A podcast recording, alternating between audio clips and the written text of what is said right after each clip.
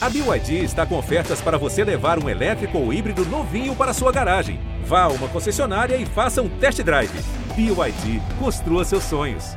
Um grande abraço a todos, sejam bem-vindos ao podcast do Grêmio Futebol Porto Alegrense, episódio 131 no ar. Você está nos acompanhando pelo ge.globo/rs ou através da sua plataforma de áudio preferida. Eu sou Bruno Ravazoli e estou ao lado do nosso Dado Moura, Eduardo Moura, repórter e setorista do Grêmio no ge.globo/rs e também com ela, a torcedora influenciadora do tricolor, a Kathleen Rodrigues, a nossa Kek. Nós vamos repercutir a má atuação do Grêmio contra a União Frederiquense, uma derrota acachapante, o 3 a 1 ficou barato, e claro que vamos falar principalmente sobre Roger Machado, o novo técnico do Grêmio. Nesta semana nós já lançamos um episódio, uma edição extraordinária repercutindo a saída do Mancini. A chegada do Roger também foi tema e hoje nós vamos aprofundar o assunto no podcast número 131. Fiquem conosco, continuem conosco, porque está no ar o podcast do Imortal Tricolor. Fez um balãozinho, levantou bonito. Gol!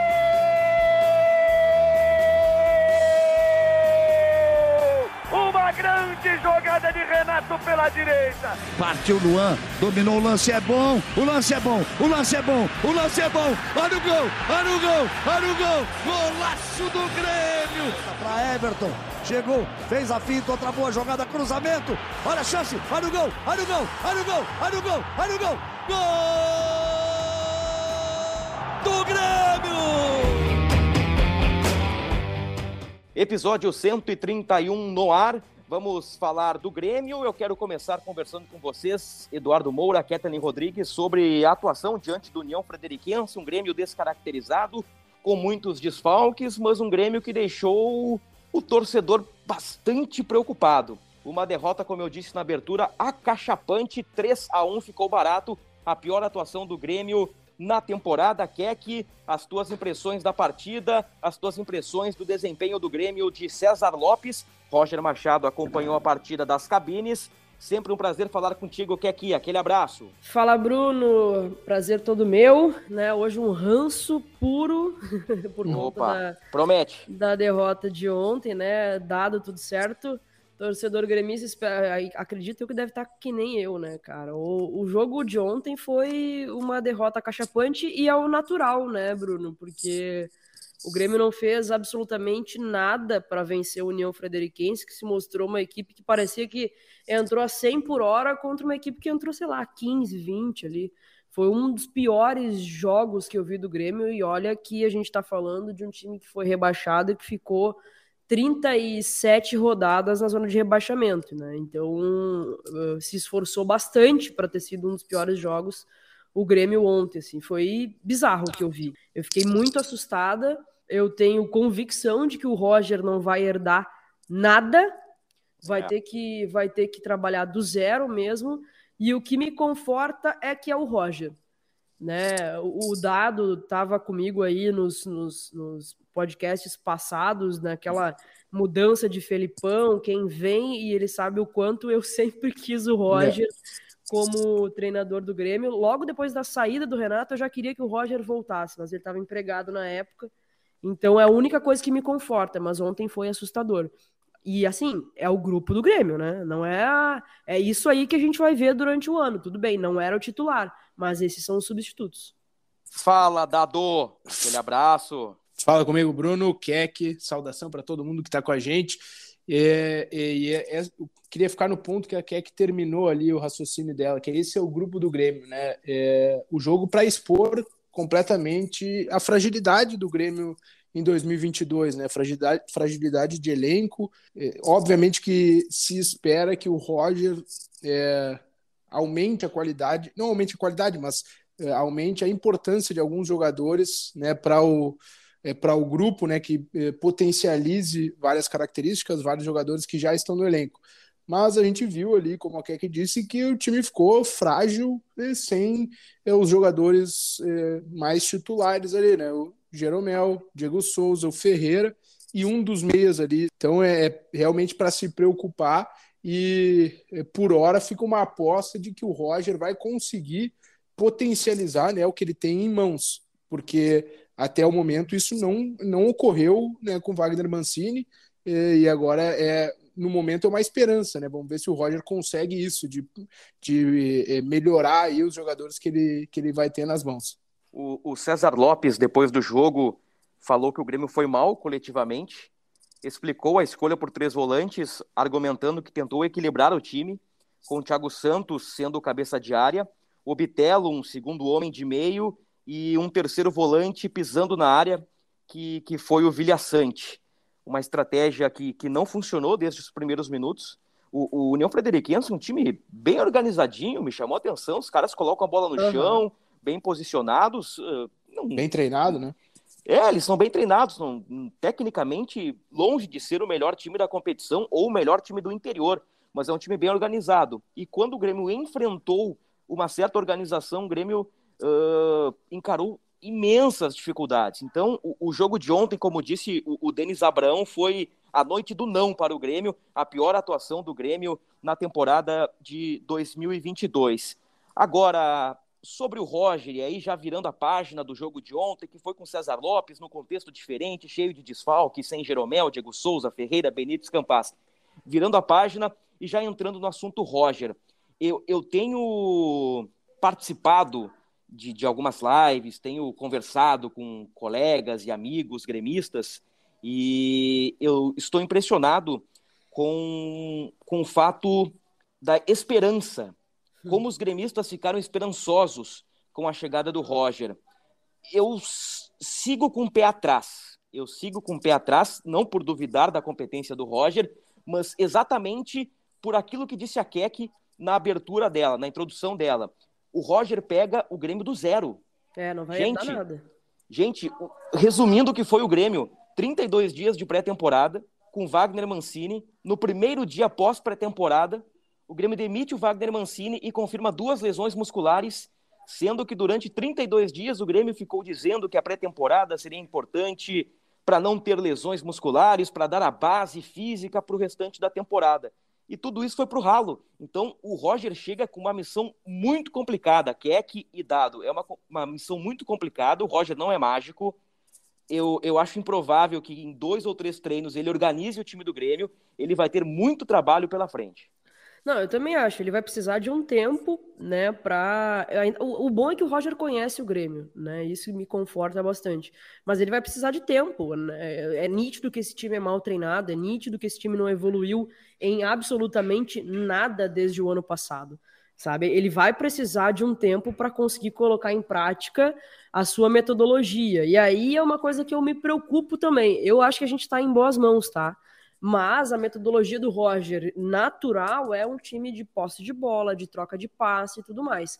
Quero ver como essa é, metodologia vai, é, vai performar numa Série B, onde é uma carne de pescoço do caramba, sabe? Então, isso é, uma, é um, um, pezinho atrás que eu tenho, assim. Mas eu tô, eu tô exatamente assim, Bruno. Eu tô esperançosa de que agora a casa, pelo menos, vá se organizar, sabe? Vá se arrumar depois de tudo que a gente tem, tem visto. E assim, é, é, não ter nada é o preço que a gente está pagando pela incompetência. Né? O Wagner é. Mancini, por todo mundo já sabia, todo mundo já sabia, menos o Grêmio, que o Wagner Mancini não podia renovar. Se a gente tivesse feito um bolão entre a gente aqui, em quanto tempo ele seria demitido, talvez é, uma graninha a gente conseguia levar, porque era, era uma tragédia anunciada. O Grêmio perdeu tempo de uma pré-temporada. Tempo é engraçado porque é justamente e o Grêmio diz que é, tomou a decisão, né, eh, também por conta da pressão, né, que havia uma pressão externa é, em cima do, do Mancini, do trabalho do Mancini, enfim, uma maneira de, de analisar e ver os jogos muito uh, muito forte, muito que pressionava muito o ambiente. Bom, e não se sabia disso quando o Grêmio foi rebaixado em dezembro de 2021, né, que man, manter o treinador traria Exato. toda essa pressão para essa temporada. Né? Então, é, ninguém falou isso, mas claramente houve o erro de leitura e o Grêmio está admitindo isso, né? ao dizer que a pressão é, foi levada em consideração para é, a demissão do Wagner Mancini agora. Mas, né, falando do Roger, é, a, o meu temor é em, em relação a ele encarar né, agora uma expectativa muito alta, né? É, como vocês falaram, existe aí entre os gremistas uma esperança no, no Roger, no trabalho, no, no que ele carrega, é, no imaginário que ele causa por conta do primeiro trabalho, né? E, e os jogadores não são os mesmos, né? O próprio Roger já não é mais o mesmo. Então tem todo um, um contexto, enfim, coisas que é, pode não acontecer da mesma maneira, né? E a expectativa que a gente vê, pelo menos por, por enquanto, é que é, dê o mesmo resultado. E é preciso ter calma também sobre o tempo ali, o Roger, para a gente citar, é, na, depois do jogo com o São Luís, pelo menos vai ter uma semana cheia né, para trabalhar. É óbvio que perdeu aí 30 dias, que já poderia ser ele no comando né, é, uhum. durante a pré-temporada, mas pelo menos ele tem a semana antes do Clássico Grenal, né, que ele é, vai poder, enfim, botar mais a mão no time e provavelmente com a presença da imprensa no CT do Carvalho, né, já que o Grêmio é, retomou, Finalmente, aí, re, né? reabriu é, a a possibilidade da, dos jornalistas acompanharem os treinamentos. Pelo menos esse tempinho ele vai ter, né? Mas é, é realmente muito curto perto do que poderia ter sido uma pré-temporada já com o Roger é, aqui no comando. Ô Dado, te pergunto, não tem chance dessa, nessa semana cheia aí ser marcada a Recopa Gaúcha? Pois aí, tu me pegou, não sei. É, porque Bom, não se, tem data Se ainda. for, vai o transição, né? É, um abraço. É, tem que ser. Um eu abraço para a Recopa Gaúcha, põe a gurizada e prepara o time titular para o Grenal. É, o, o que é que sinceramente eu não sei, tá? E aí estou fazendo mesmo uma leitura, mas a gente está gravando aqui no dia 17, né? É, a, a federação já sabe que semana que vem eh, não teria, não, não teria datas, uh, não teria jogos uh, do, do estadual, entende? Então já poderia, se fosse o caso, ter, ter marcado, me parece, sim, sabe? Sim. Já poderia ter antecipado isso. Então acho que deixou ali para para os jogos de Copa do Brasil mesmo, que envolvem os gaúchos e, e, realmente não se sabe muito bem quando vai ser esse, esse jogo aí da Recopa, né, da Recopa Gaúcha. A gente comentou há pouco sobre o estilo Roger e nós temos uma lembrança viva nas nossas memórias do Grêmio de 2015. No episódio anterior, na edição extraordinária, nós relembramos o, o time do Roger de 2015, que tinha do meio para frente Wallace, Maicon, Juliano, Douglas, Pedro Rocha, Luan, Luan tinha Bobô e, e, e tinha outros jogadores, uh, Negueba, William Schuster. Bom, enfim, esses dois últimos não tão qualificados, né? Mas o, o, o time considerado ideal era muito bom. E quando eu lembro do Roger de 2015, eu lembro do gol contra o Atlético Mineiro no Mineirão, em que o Grêmio sai tocando de trás e termina na, na, linda conclu, na linda conclusão do Douglas. Agora eu pergunto para vocês, sabendo que o Roger passou pelo Bahia, e fez um trabalho de futebol reativo no Bahia. Passou pelo Fluminense e por hora foi propositivo e por hora foi reativo. A questão que fica é: com as peças que ele tem hoje, é possível jogar aquele futebol? Seria o caminho mais fácil utilizar este modelo de jogo com Thiago Santos, Lucas Silva, Janderson? Tem Diego Souza, que tecnicamente é muito acima da média, o, o, o Benítez, tecnicamente, acima da média também. Tem um Campas. O Grêmio tem alguns jogadores talentosos. Mas será que seria a melhor alternativa para o Roger tentar aquele modelo de sucesso de 2015? Ou seria melhor, quem sabe, a famosa história de fechar a casinha, rechear o meio-campo, jogar de uma forma uh, mais abrupta, com, com bola longa, contra-ataque, físico? Como é que vocês estão imaginando o Grêmio do Roger com as peças que ele tem? É, eu vou dizer que eu não, eu não tenho convicção que o Roger tenha peças para fazer aquele time propositivo que ele, que ele montou aqui no Grêmio, né? E que ele próprio falou na apresentação que a ideia é, foi é, ao ver o grupo de jogadores, né? E aí ele pensou naquele modelo, não o contrário, né? Que muitas vezes a gente acha que o modelo vem pronto e é aplicado em cima. Não, ele, segundo o Roger disse, né? Ele viu os é. jogadores que ele tinha na mão ó, bom, temos essas opções, então vamos montar um modelo assim, né? Eu não vejo o, o Grêmio com aquele com jogadores para aquele modelo, especialmente volantes, né? O Bruno quer que o Grêmio não tem volante, ou quer dizer, talvez tenha ali nos mais jovens, né? E aí o Roger vai ter que ter uma, uma coragem, digamos assim, para lançar.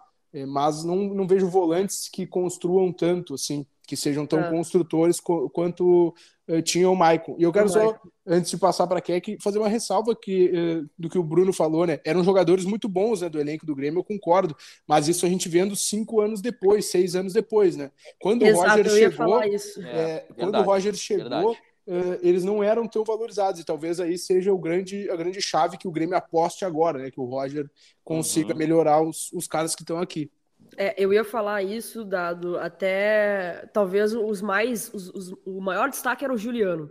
Que, é, que, que chegou, mais, chegou é, caro, né? Que o Grêmio é, pagou um monte. Né? até o próprio Douglas, eu lembro que foi quando o Grêmio trouxe ele mais uma vez, a torcida, ele foi muito contestado, uhum. muito contestado e deu muito certo no esquema do Roger. Inclusive eu conversei com o Douglas essa semana e ele me falou exatamente isso. Ah, esse momento que o Roger tá chegando agora é mais ou menos um momento que ele chegou com a gente naquela época.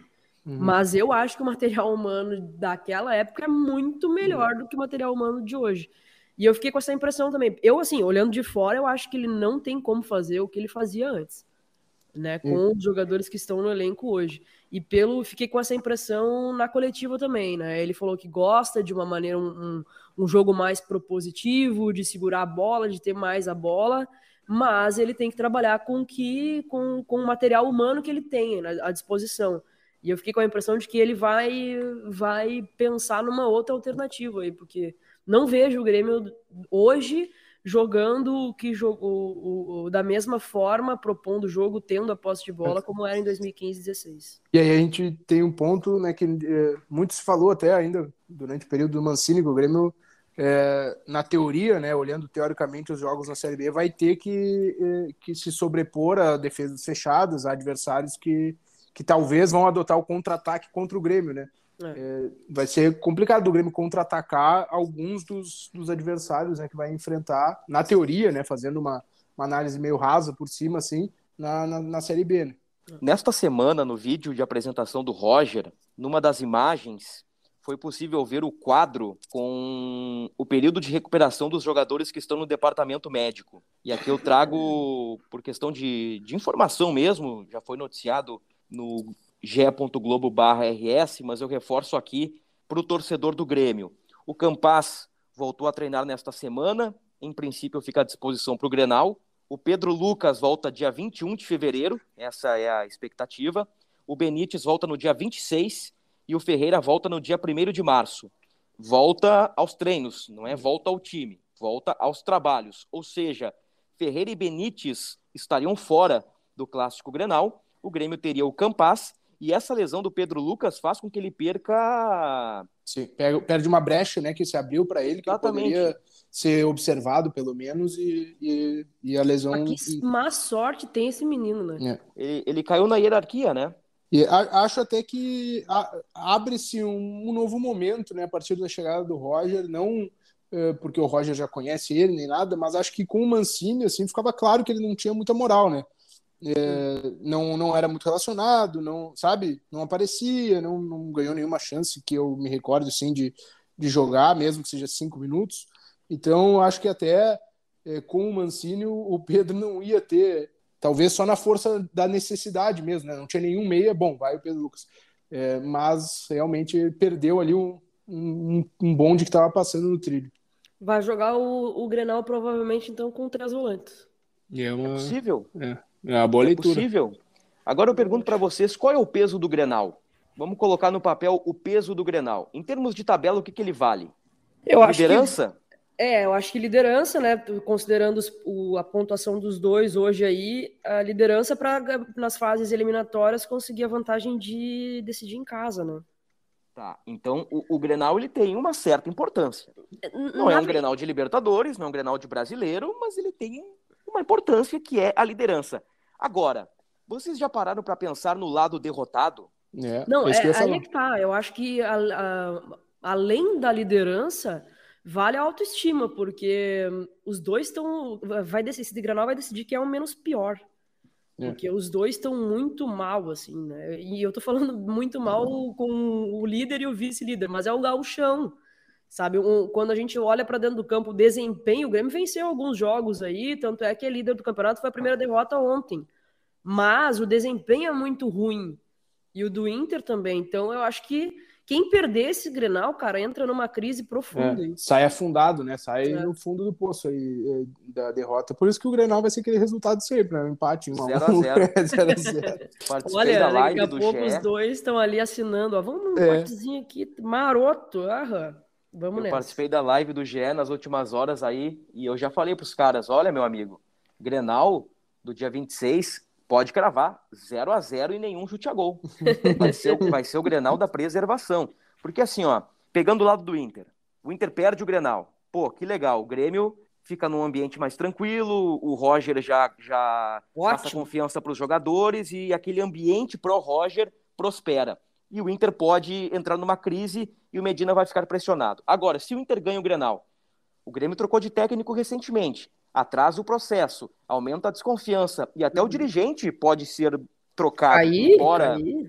embora exista uma grande confiança do presidente no trabalho do Denis Abraão, daqui a pouco com rebaixamento, Mancini, manutenção do Mancini, demitir o Mancini um dia depois da pré-temporada, contratar o Roger, daqui a pouco para o Denis Abraão, o clássico Grenal é um risco para ele. Então, percebam que o Grenal em termos de tabela, ele vale pouco, ele vale liderança, ele vale um critério.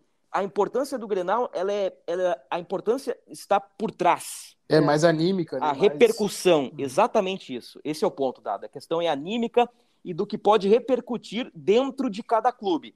No Inter pode explodir no Medina, no Grêmio pode explodir no Denis Abraão, pode explodir no vestiário. Então eu já estou projetando o Grenal lá da frente, palpitando num grande 0 a 0 Num grande 0 a 0 e uma curiosidade. Medo de perder, né? É, uma curiosidade que ele ser demitido, a gente vai conversando com as pessoas aí perguntando para ver se ele estava pressionado, né? E até antes da demissão eu tinha recebido que ele não estava pressionado. E aí uma das justificativas era porque o outro lado tá, tá tão ruim quanto, então diminui o a, como é que se diz a tipo a diferença assim, né? Se o Inter tivesse jogando muito bem, eh, causaria ainda mais pressão para o Mancini. Mas como estava tava patinando com Medina, também estava trazendo uma facilidade para ele. E como isso é um absurdo, né, cara? É. Isso é um absurdo. Então a gente vai medir as nossas decisões com, olhando pro, É, pela regra dos outros, né? Não dá, ah, para, é. sabe? Eu, eu, eu já fico maluca de ouvir isso. O, o Grêmio tem o, o, São Luís no sábado, o jogo da TV aberta, né, Dado? Isso, isso mesmo, quatro, da RBS quatro e meia da tarde. Quatro e meia da tarde, o sábado, estreia do Roger. Olha, cara, quatro e meia da tarde, num sábado, na arena, Com o Roger, do Roger né? dá para ter uns 30 mil, 35 mil torcedores. Ah, eu acho que é otimismo demais. Será que é? Eu acho. Eu acho, eu que, é acho que é hora do torcedor ir lá e, e, e, abraçar o time, acabar com esse ranço aí de, de passou, passou Mancini, vira a página. É, eu também acho. Abraça eu, o time, o time abraça a torcida e, e vambora. E vambora. Eu acho, que, eu, eu acho que é o ideal. Eu ficaria feliz da vida se isso acontecesse, mas a movimentação. Eu tenho ido a todos os jogos, né? Eu só não fui no último aí porque eu, tô, eu tava com uma gripe enlouquecida. Mas o torcedor tá cabisbaixo, o torcedor tá bem se arrastando pro, pro estádio, sabe? Olha que teve promoção de ingresso, o sócio o torcedor lá não tá pagando nesse mês de fevereiro. Então tá bem, bem devagar ainda esse processo. Tá? Acho difícil. Acho que uns 15 mil, 20 de repente. 20 tá. Nossa, é, é. lindo demais. Ok, que não sei se vai dar os 30 do Bruno aí, mas eu acho que vai ser o maior público, assim, né? Pelo, ah, com certeza. Né? Vai, vai talvez eh, talvez dê para projetar e batendo nos 20, pelo menos, assim, né? Pela estreia do Roger e tudo mais. É, acho que 20 seria um número bem legal, assim, já para. Eu, tenho anot... eu tenho anotado aqui Grêmio 2, São José 1 um pouco mais de 9 mil pessoas. Contra o é, Guarani é, eu não tenho anotado. 11. Contra o Juventude eu tenho 10,781. É, acho que o Juventude foi o maior.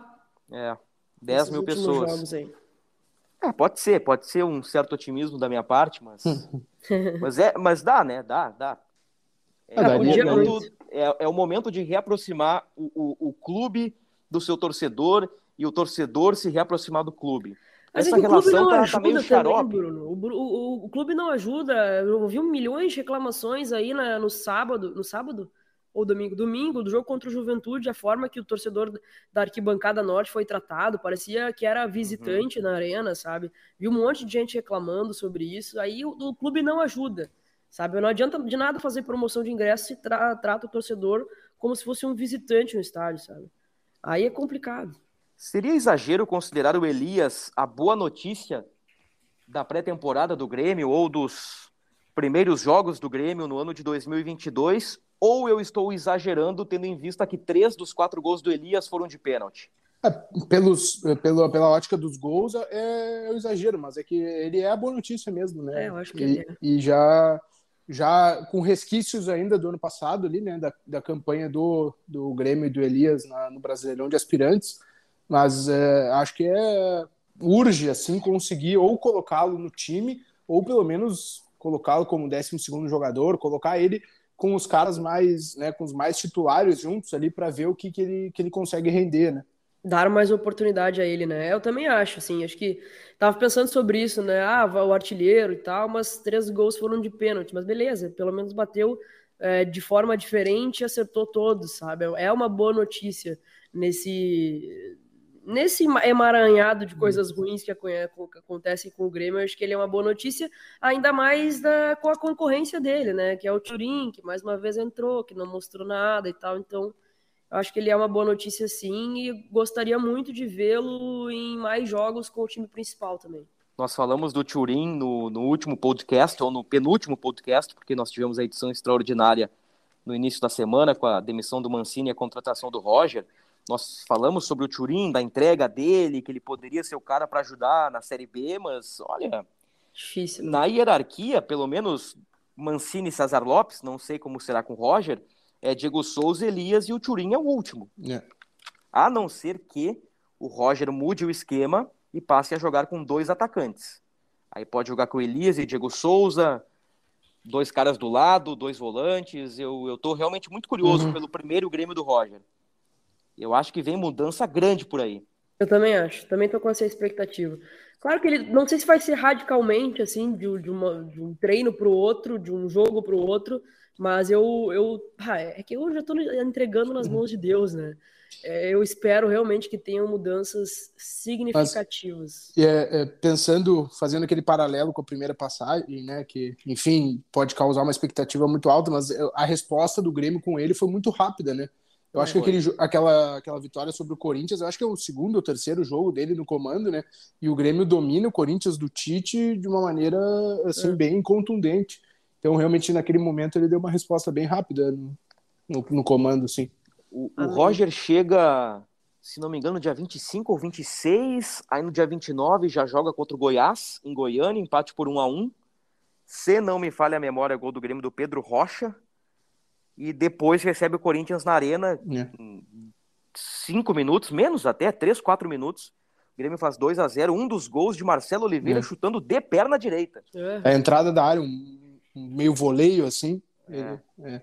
Percebam a dimensão deste gol. Marcelo Oliveira de perna É. direita, aparecendo como centroavante. Cara, ô, quer aquele que- jogo, aquele jogo marcou muito. Eu tava com a bolinha da, da transmissão da Globo e eu fiquei impressionado, assim, do Uhum. como o Grêmio tava jogando. Meu Deus, o que que fizeram com o Grêmio? Foi muito bom. O que é que tu acha que o Grêmio precisa contratar? Com toda certeza, com toda certeza. Lateral direito, sem dúvida alguma. O Roger falou em mais um zagueiro e um meia, né? Olha, Seria, seria por isso. Por aí, e, e até eu que queria tanto. Não, não estou dizendo que não é o Roger, mas já é é uma, uma análise também numérica, né? Assim, porque não, É. não, não, não tem zagueiro, não tem lateral, né? Como tu falou. Exato. E aí o Denis insistindo que é esse o grupo, é esse o grupo, só se tiver um negócio de ocasião, me assusta mais ainda. Se for isso aí, cara, a gente vai ter que rezar muito para essa temporada. Só que o problema é o seguinte, né? O Grêmio precisa diminuir a folha, né? Foi para 10 milhões Uhum. agora. É uma folha ainda muito cara para pra, as peças que a gente tem, para o material humano que a gente tem. É muito caro 10 milhões. Muito caro. Hoje a gente tá, eu tava vendo que o Grêmio foi campeão da América com um elenco de 7 milhões e meio. Sabe? Conseguiu ser rebaixado com um elenco de 15. O Grêmio É, isso foi gasta muito mal. Muito mal, muito mal. E aí a gente tem que rezar um Pai Nosso toda vez que o Grêmio for contratar, porque como contrata mal? É, me É parece bizarro. que, que, que há uma carência no departamento de futebol do clube. É, uma pessoa que pense e entenda futebol, que saiba montar um time. Me parece que, que esse é um, é, um, é um legado negativo do Renato, que Ah, o Grêmio concentrava tudo para ele E, e quando o Renato saiu, contrata Thiago Nunes, e por trás do Thiago Nunes não tinha uma estrutura de departamento de futebol para dar suporte, para gerir o grupo, para buscar novos reforços. Então o Grêmio foi. Vou utilizar uma palavra forte, mas o Grêmio foi amador. É muito. Em, em 2021. E há muito tempo vinha contratando mal, né? Vamos lá, não, não vamos isentar o Renato, né? Não vamos aí traz o, o Diego Serri. Eu lembro do volante Christian.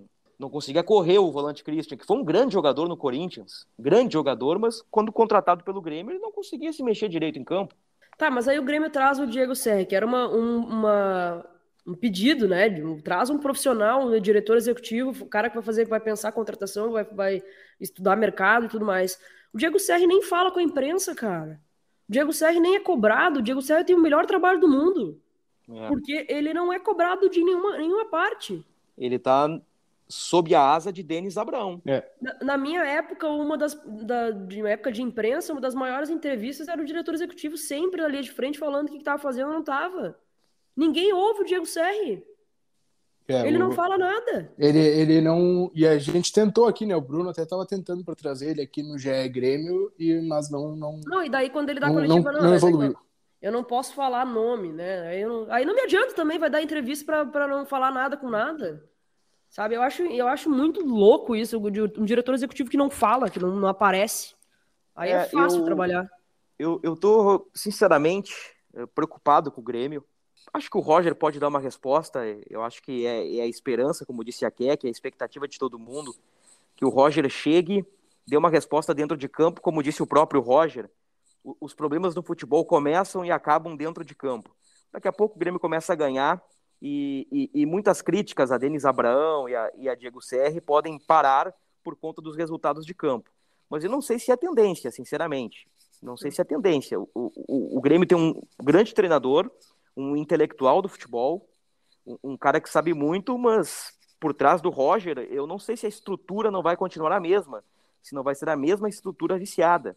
Repente... Eu tenho medo, eu tenho medo, Dado, de que o, o atual clube Grêmio sugue o Roger. Não sei se vocês é... entenderam o que eu quis dizer com isso, mas seria um grande problema para o Grêmio em um ano de Série B. É, eu a, a, acho não, mas é possível também que o contrário aconteça, né? Que, que o Roger, é, assim, é, obviamente é uma, uma visão, mas deixe os tentáculos dele e forme uma estrutura, dando voz para os profissionais lá do dia a dia, fazendo, gerando processos, né, integração nos trabalhos, enfim, mas com esse, com a, a maneira de pensar dele, que é estudiosa realmente, que é de integrar todos os departamentos, a uh, criar uma estrutura um pouco mais uh, sólida, mais profissional, né, que valorize mais os profissionais ali, e aí talvez uh, gere o contrário do que o Bruno acabou de dizer, né? De, não do uhum. Grêmio sugar o, o Roger, mas o, o, o Roger, uh, né? É, colocar o Grêmio no guarda-chuva dele e conseguir uhum. fazer é, formar ali um departamento de, dependendo não, não é trabalho do Roger, né? Formar um departamento, mas formar ali uma gestão de, de processos internos mais forte, que daí às vezes pode independer é, de, de nomes de dirigentes. Né? Um escudo no vestiário, digamos é. assim. É, e, e, pegar a partir do que ele acredita, né, que é, é estudo, que é a, na ciência mesmo, e valorizar essas, essas coisas internamente, né, e a partir disso, aí traz, é, valoriza os caras do CDD mais, aí valoriza o é, pessoal da fisioterapia, de não sei o que, de não sei o que, de todas as áreas, né, e acaba criando corpo, uma equipe de trabalho muito mais é, é, não é unida a palavra, porque não é de, de unir, né, mas muito mais é, junta no, no, no, trabalho diário de planejamento mesmo, né, e aí uhum. acaba tirando é, da figura do dirigente isso, né, eventualmente. Já estamos na reta final do nosso podcast, episódio 131, estamos falando do Grêmio para gremistas, só confirmando que o Thiago Santos levou o terceiro amarelo contra o União Frederiquense, não pega o São Luís, está habilitado para jogar o Grenal, e pelas minhas anotações, o Grêmio não tem atletas pendurados para o, o final de semana. Para a gente fechar em alto astral, que a tua principal lembrança do Grêmio de Roger? O Grêmio pode ser uma lembrança de 15 ou 16. Eu ia dizer do jogo do Corinthians, que foi o, que eu mais me impressionei, assim, mas não tem como não citar o 5 a 0 né? Ah. Aquilo lá foi o que sabor aquela partida. Olha, eu foi o meu maior coma alcoólico, provavelmente. Assim. é, foi um, uma coisa assim, se beber, não case, total no dia seguinte, porque que coisa mais linda o que aconteceu naquele jogo. É, sem dúvida alguma, o 5 a 0 Agora eu vou terminar feliz mesmo, em alto astral. em alto astral, em alto astral. Porque eu tava um ranço o podcast inteiro. Ô, ô, Dado, uma lembrança aí do Roger, pode ser jogo, pode ser uma vitória, um momento, uma passagem de treino, uma entrevista, alguma lembrança é, que tu tens do Roger aí? É, isso que eu ia dizer, eu só para é, acho que o momento mais marcante dele, sem dúvida, foi o 5 a 0 Mas só para escolher um momento diferente do da Keck, pra gente não ficar falando sobre as mesmas coisas, eu ia lembrar uma entrevista que ele deu para mim foi uma exclusiva, acho que foi no sábado de manhã. Ele fez eu trabalhar um dia que seria de folga, umas 12 horas naquele dia, até não poderia estar falando isso, mas enfim. E para fechar a entrevista exclusiva e com muito conteúdo, é, assim, muito conteúdo, é, como vocês falaram, é, de, de estudo mesmo, de, de ciência do jogo, enfim. Então, eu, a minha principal lembrança, acho que daquela, daquela passagem é aquela entrevista. Eu também estava começando no GE ali como setorista, então foi acabou sendo marcante para mim também. Boa. Coisa boa. Eu lembro muito dos treinos do Roger. Altíssima é. intensidade. Altíssima é, intensidade. E dá para fazer, tem os conteúdos também, lembrando, ele, ele faz aquele. Ele fazia um treino que ele colocava, posicionava o time, fazia uma troca de passes, né? Como se fosse a, é, treinar a jogada que iria de fato acontecer, e acontecia. E aí tu podia filmar aquele treino e depois eh, espelhar com o gol que saía no jogo, que foi o que aconteceu uhum. no, no caso daquele gol do Mineirão. Dava para ver tranquilamente tudo desenhado assim no treino. Era, é, os treinos dele eram maravilhosos, realmente. Vamos torcer então para que o Roger Machado faça um grande trabalho. Lembrando que neste dia 17 de fevereiro faltam 51 dias para o início da Série B. Então o Roger vai ter pela frente aí 50 dias para arrumar a casa, dar uma nova cara, organizar o time do Grêmio para o principal compromisso, que é o retorno para a primeira divisão. O Grêmio estreia na Série B. Me corrijam se eu estiver errado contra a Ponte Preta, né? Isso. O Grêmio estreia contra a Ponte Preta, em princípio, no dia 9 de abril. O, o Bruno, a título de informação, eu queria muito terminar realmente o podcast em alto astral. Hum mas só a título de informação, o Mirassol tá uhum. jogando contra o Santos agora, né? O Mirassol, nosso adversário na Copa do Brasil, tá indo pro intervalo e tá ganhando de 3 a 0 do Santos. É. é acabei, é, acabou de aparecer um tweet para mim aqui. Santos ouve gritos de olé em Mirassol. Ou seja, que? o Mirassol tá colocando o Santos na roda. Bom, que loucura. Eu tentei fechar em alto astral, né? Mas, mas a mas a Keck, a Keck, Foi mal, gente. Torcedora influenciadora não permitiu. Só confirmando, então, é Grêmio São Luís, Internacional e Grêmio, Mirassol e Grêmio. Os próximos três jogos, Grêmio pega o São Luís, que está no G4 do Gauchão, tem um clássico Grenal contra um time que também está no G4 do Gauchão, e depois pega o Mirassol, já num confronto de matar ou morrer no interior de São Paulo contra um time que vem se destacando no Paulistão. O Mirassol, uh, embora seja um time de terceira divisão no momento, é uma equipe que se reforçou e tem jogadores de Série B em seu elenco. Tem jogadores de Série B. Tem um jogador do Botafogo, Luiz, Luiz Oyama, que foi campeão com o Botafogo na, na Série B, é o volante titular do Mirassol.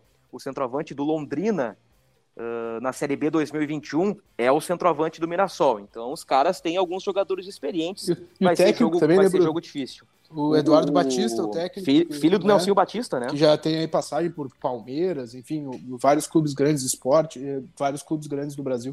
É, então o Grêmio que abre o olho. Que aqui, aquele abraço, muito obrigado. Valeuzão, Bruno, Dado, torcedor do Grêmio, tamo junto, dias melhores virão. Com certeza, aquele abraço, Dado. Um abraço, Bruno, um abraço, Keck, até a próxima aí pro nosso querido torcedor gremista que nos ouve. Muito bem, torcedor gremista, torcedor tricolor, muito obrigado pela companhia. Estamos encerrando o episódio 131. Voltamos na semana que vem falando muito mais sobre o Imortal Tricolor. Até a próxima e aquele abraço.